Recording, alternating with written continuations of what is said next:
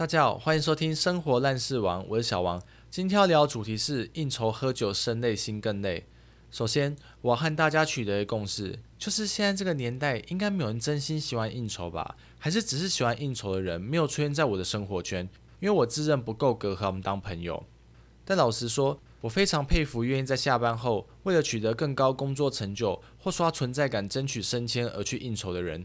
因为我的同温层里面，大部分是一群屈服于金钱的奴隶。我们之所以工作，是因为还没财富自由。如果哪天我们不愁吃穿，可能直接恶意离职。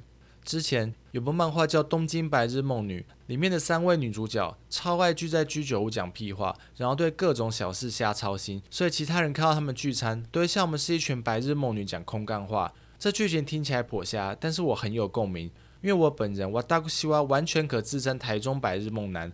我什么都可以让，但是这个名号我绝对不让出去。我和朋友聚在一起聊天，不知道为什么最后都会以抱怨人生结尾，所以我自然而然预想大家都讨厌应酬。但是假如真的有人听我 podcast，然后其实喜欢应酬这件事的话，我在此郑重和你们道歉。你们不用为自己的积极感到羞愧，是我自己活得太软烂。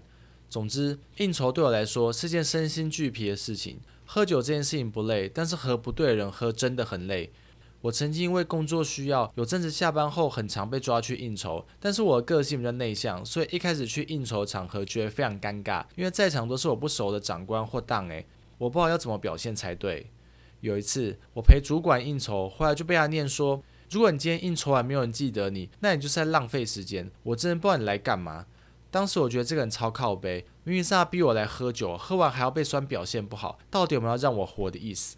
好险！我身为烂事大王，一直没忘记人生要过爽快本分，所以我四处问人要怎样在应酬场合比较好过。有人建议我说，可以把应酬对象当朋友，抱持和朋友喝酒的心态会比较开心。但这招我试过，真的没用，因为我对朋友定义没有跟太平洋一样广。我转念的功夫还不能跟慈禧师姐看齐。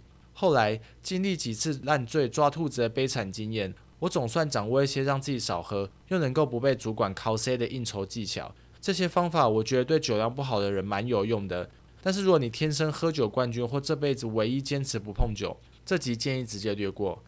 首先，大外拜是敬酒，可以不喝就不喝。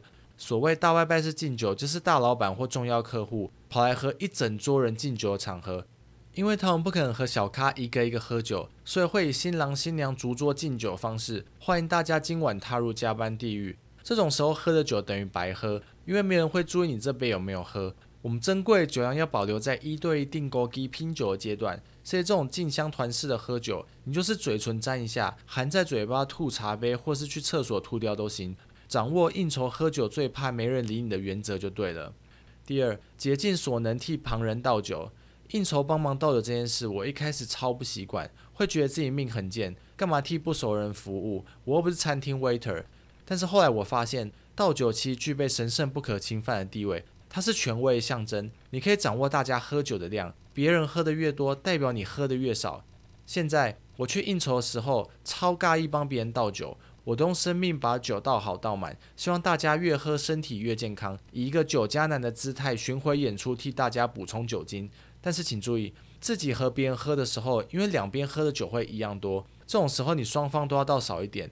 你要做的工作是观察别人互相拼酒的时候。很慷慨，拿自己的公杯替他们续杯，这样才能达到让长官还有重要客户享受美酒的目的。最后，喝酒吃太前，请提早催吐。